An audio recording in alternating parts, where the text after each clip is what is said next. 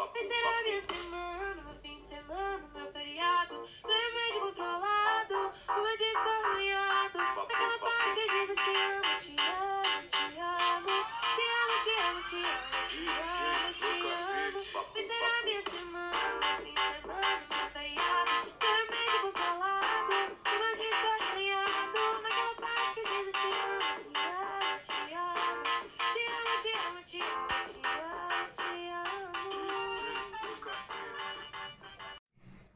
Ok, dentro desse enorme período histórico chamado Idade Moderna, já vimos aí três processos importantes: Estado Nacional Moderno, absolutismo, mercantilismo. Vamos agora para um outro processo histórico muito importante, o Renascimento Cultural. Renascimento cultural está dentro de Idade Moderna, por volta aí do século XIV ao século XVI. Então, o Renascimento está ali, ó, no final da Idade Média, nascimento dos Estados modernos. Lembra que é tudo uma confusão, gente, está acontecendo tudo ao mesmo tempo. A gente não vai chamar o Renascimento de movimento. Por quê? Movimento pressupõe liderança. Movimento pressupõe um objetivo a ser alcançado. Então, é um processo científico-cultural que ocorreu na Europa, na transição da Idade Média para a Idade Moderna, e que representou, sobretudo, as aspirações culturais da burguesia. Lembra que a burguesia é um grupo social que nasceu no final da Idade Média, está ligado ao comércio, ao renascimento da moeda, ao nascimento né, de práticas econômicas como a usura, que é a cobrança de juros. Então, está nesse contexto. Ok. Quando se fala no renascimento, a gente está falando do início do processo que é chamado de secularização da sociedade. O que é secularização? Secular é algo não religioso. Então, se hoje eu, Renata, sou uma pessoa que produz conhecimento baseado em metodologias de pesquisa e que acredito que a ciência é a principal fonte de informações, esse processo começa no Renascimento. Hoje nós somos uma sociedade secularizada. Ser secularizada significa que a base para a produção do nosso conhecimento e as referências da nossa vida são baseadas na ciência. A religião, ela se transformou uma, numa escolha do âmbito privado, diferente da Idade Média. A Idade Média, a religião era algo do âmbito coletivo e ela era que explicava todos os fenômenos da vida de uma pessoa. Por causa dessa característica da Idade Média, e os renascentistas buscando aí a perspectiva né, da racionalidade na explicação dos fenômenos, eles vão criar um termo muito preconceituoso com a Idade Média. Ele chamava a Idade Média de Idade das Trevas, como se lá na Idade Média não fosse possível, por causa da religião, produzir algum tipo de conhecimento científico, o que é um equívoco dos renascentistas. A gente sabe hoje, né, por causa de inúmeras pesquisas, que da Idade Média eu tenho uma profunda produção de conhecimento. O que eu não tenho na Idade Média, devido às características da época, é a divulgação e a popularização desse conhecimento. Ainda era um conhecimento muito monopolizado.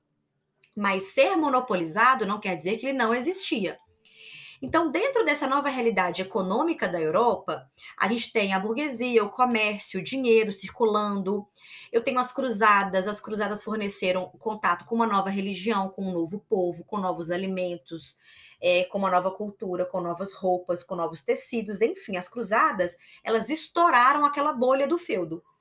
Então, a partir dessa, desse estouro e dessas transformações econômicas, a, nas universidades é, da Europa, que são medievais, inclusive, e aí está inclusive uma crítica renascentista.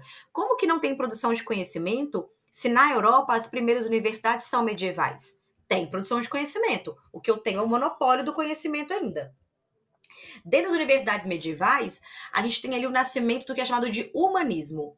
É a ideia de começar a valorizar as especificidades humanas, humanas, perdão, a condição humana acima de tudo. É, se eu fosse uma mulher no medievo, é, a minha vida seria totalmente explicada pela religião. Lembrando que várias outras civilizações passavam pela mesma coisa. Se eu fosse uma mulher da Grécia Antiga, a minha vida seria explicada pela religião. Se eu fosse uma indígena nas Américas, a minha vida seria explicada pela religião. Então, o medievo não tem nada de diferente nesse sentido. Só que é, nas universidades vai começar a nascer um movimento intelectual que, que nasce na, na Itália e depois se espalha pela Europa, que rompe com essa ideia de que, por exemplo, na, na, na Idade Média, se eu, Renata, inventasse, sei lá, uma, um instrumento agrícola, Não era a Renata que tinha inventado, era um sopro de Deus no meu ouvido que me ajudou a inventar aquele objeto. Isso não acontece no Renascimento. O Renascimento vai dizer: não, as potencialidades que a Renata tem fizeram com que ela inventasse esse objeto. Então a gente está falando aqui de uma de uma valorização. Então o humanismo nasce nas universidades medievais dentro dessa perspectiva. O humanismo ele vai ser importante para começar a nascer uma crítica ao teocentrismo. O teocentrismo é uma característica medieval onde se acreditava que toda a sua vida circulava em torno de Deus, era Deus no centro do universo. E do humanismo vai nascer uma característica renascentista que é o antropocentrismo. Então, o homem, o ser humano, passa a ser o centro do universo. Então, o humanismo e o antropocentrismo procura sempre destacar o que há de melhor nos seres humanos e não necessariamente o que há de melhor nos seres humanos deve servir à religião, mas deve servir para a sociedade, para outros seres humanos. Essa é a crítica. Acho importante trazer aqui uma discussão contemporânea e, que faz uma crítica ao antropocentrismo. É, a discussão atual é sobre o biocentrismo, a vida no centro do universo. Porque na hora que os renascentistas criaram aí o antropocentrismo, nasceu-se a perspectiva de que a gente é inimigo da natureza, que a gente precisa dominar a natureza, destruir a natureza, dominar os animais. Então, atualmente, a discussão é o biocentrismo na perspectiva de você começar a pensar é, a vida como um todo. É dentro do biocentrismo, por exemplo, que tem-se uma discussão sobre se os animais têm direitos ou não. Tá aí um repertório sociocultural interessante para sua redação é, você pensar aí, dependendo do tema, se for uma questão ambiental, por exemplo, trazer esse debate contemporâneo em que o biocentrismo substitui o antropocentrismo. Sempre que falar em renascimento, não desconsidere o contexto histórico. Lembre que o contexto histórico é o essencial para a mudança. Então, lembra das cruzadas, lembra da queda do Império Bizantino, onde muitos sábios vão fugir para a Europa e vão levar livros, conhecimentos, obras de artes. Lembra da preservação de obras da Grécia e da Roma Antiga, em especial feitas pela Igreja Católica nos mosteiros medievais, a seção socioeconômica da burguesia. E uma coisa importante desse, desse contexto, que é importante para o Renascimento, vai ser a invenção da prensa. A prensa do Gutenberg foi inventada no século XV. Ela é importante por quê? Porque ela vai começar a divulgar mais o conhecimento. Vou te dar um exemplo. Ah, quando, você, quando você for à Europa e for a algum museu, você pode procurar lá uma Bíblia medieval. As Bíblias medievais, elas são tipo obras de arte, porque elas eram feitas à mão. Então elas são costuradas, algumas eram feitas em tecido, as páginas são rebuscadas, coloridas, desenhadas, pintadas. Mas aí pensa, se ela é uma obra de arte, ela não era feita em grande quantidade. Então o acesso à Bíblia era muito limitado. Quando Gutenberg inventa a prensa, a prensa é como se fosse uma grande, como se fosse uma, uma impressora, mas não é uma impressora, gente. Eu não sei explicar a prensa. É uma grande máquina de imprimir. E aí, na hora que ele inventou a prensa, ele vai, ele, a, primeira, o primeiro, a primeira coisa que ele, que ele registrou na prensa foi a Bíblia. E aí é um jeito de você imprimir coisas que é mais rápido. E aí isso vai ajudar muito na divulgação da Bíblia, pessoas vão começar a ler a Bíblia e, a, e jornais serão publicados. Então, a circulação de informações vai ser muito importante dentro do Renascimento. O Renascimento surgiu na Itália. Por que na Itália? Porque a Itália é pioneira. Primeiro, que a Itália era muito urbanizada, desde o Império Romano. O que não acontecia com França, o que não acontecia com Portugal, o que não acontecia com Espanha. Então, era muito urbanizada. Em cidades, a informação circula mais, a Itália tem muitos portos, então povos de vários lugares do mundo paravam na Itália e levavam seus conhecimentos. Então a Itália é voltada para o mar Mediterrâneo, do lado da Grécia, perto do norte da África, do lado do sul da França. Então a vida na Itália sempre foi muito frenética. Além disso, como a Itália era muito comercial, tinha uma forte burguesia na Itália. E para o renascimento poder fluir, eu preciso dos mecenas, mecenas eram burgueses que financiavam a arte renascentista. Por que a burguesia financia o renascimento? Porque ela quer um mundo novo. O mundo medieval era um mundo onde não cabia a burguesia. Ela não tem espaço no mundo medieval. A burguesia tem espaço no mundo em que eu não tenho uma sociedade estamental, por exemplo. Então, ao financiar o renascimento, ela vai financiar questionamentos da igreja. Ela vai financiar uma nova dinâmica, uma nova forma de ver o mundo. Então, o, o, a, ter uma burguesia endinheirada na Itália vai ser muito importante. Muitos sábios do Império Bizantino, quando o Império Bizantino caiu, fugiram para a Itália e levaram conhecimento, livros, textos, obras de arte. É, a, a Itália era sede do Império Romano. O Império Romano invadiu a Grécia. Os romanos pegaram muitos documentos da filosofia grega. E os renascentistas voltam na Grécia Antiga para buscar valores laicos, porque a filosofia grega era, era laica. Então, ser a sede do Império Romano era, era, uma, era uma, um essencial. Então, junta, pioneirismo italiano aconteceu por quê?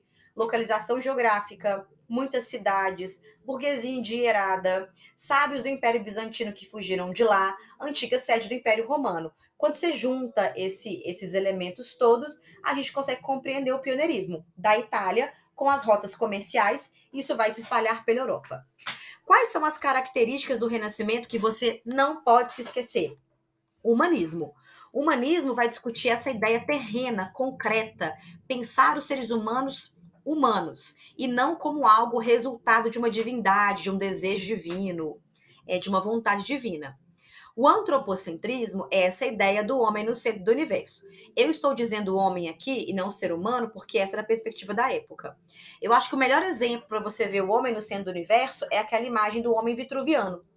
Tem altas contas cabulosas lá para desenhar, então você vê a racionalidade humana colocada impressa nessa imagem e ao mesmo tempo você vê um homem nu. Esse homem nu é, é, é, é o momento em que os renascentistas voltam aos valores da Grécia Antiga para valorizar a perfeição humana, o corpo humano, o humanismo. Outra característica importante vai ser o individualismo. Só que o individualismo aqui, gente, não é você ser egoísta. Individualismo aqui é você valorizar as suas potencialidades. É você valorizar a capacidade humana de criação. É, o racionalismo e o empirismo é você pensar assim. Lembra que na, no Renascimento uma característica importante é a dissecação de corpos? Eu tenho, inclusive, vários avanços na Europa na biologia. Então, é, dissecar corpos é algo empírico. Você vai lá, pega o corpo, vai roubar ele no cemitério, como acontecia na época, e aí você vai abrir esse corpo e vai identificar órgãos internos, o sangue, enfim, como é o nosso corpo. Os europeus não tinham ideia de como era o nosso corpo interno. Os árabes já sabiam, por exemplo. Os egípcios já sabiam, por exemplo. Isso é uma novidade, isso é empírico. Sempre para você lembrar de empirismo, lembra da sua aula, da sua aula de laboratório. Quando você está no laboratório fazendo um experimento de química, fisicobiologia, aquilo ali é a ciência empírica. É você ver o fenômeno na sala de aula, você vê o fenômeno teórico. No laboratório é o fenômeno empírico. E o racionalismo. Quando você está numa aula atualmente de história, geografia, física, química, biologia, qualquer aula hoje, tudo que está sendo discutido ali é feito por racionalidade, não é feito pela emoção, pelo meu coração, pelo que a gente gosta. Não, é baseado em pesquisa. E pesquisa é sempre racional. O naturalismo, que é a gente pensar, não, não de pintar natureza, tá, gente? As obras renascentistas são naturalistas porque elas, elas desenham imagens anatomicamente proporcionais. Na Idade Média, não. Tem obras medievais que não são naturalistas, portanto, que, por exemplo, eles pintavam. É, tem uma imagem muito bonita de, de Virgem Maria com Jesus criança no colo, em que eles pintam Virgem Maria enorme e os anjos parecem que são só cabeças flutuando. Não tem uma lógica a imagem. Tem uma mensagem, mas a imagem não é proporcional anatomicamente. Se eu pegar uma mesma obra de Virgem Maria com Jesus no colo renascentista, Jesus bebê é um bebê de verdade. Maria, uma mulher de verdade, anatomicamente proporcional.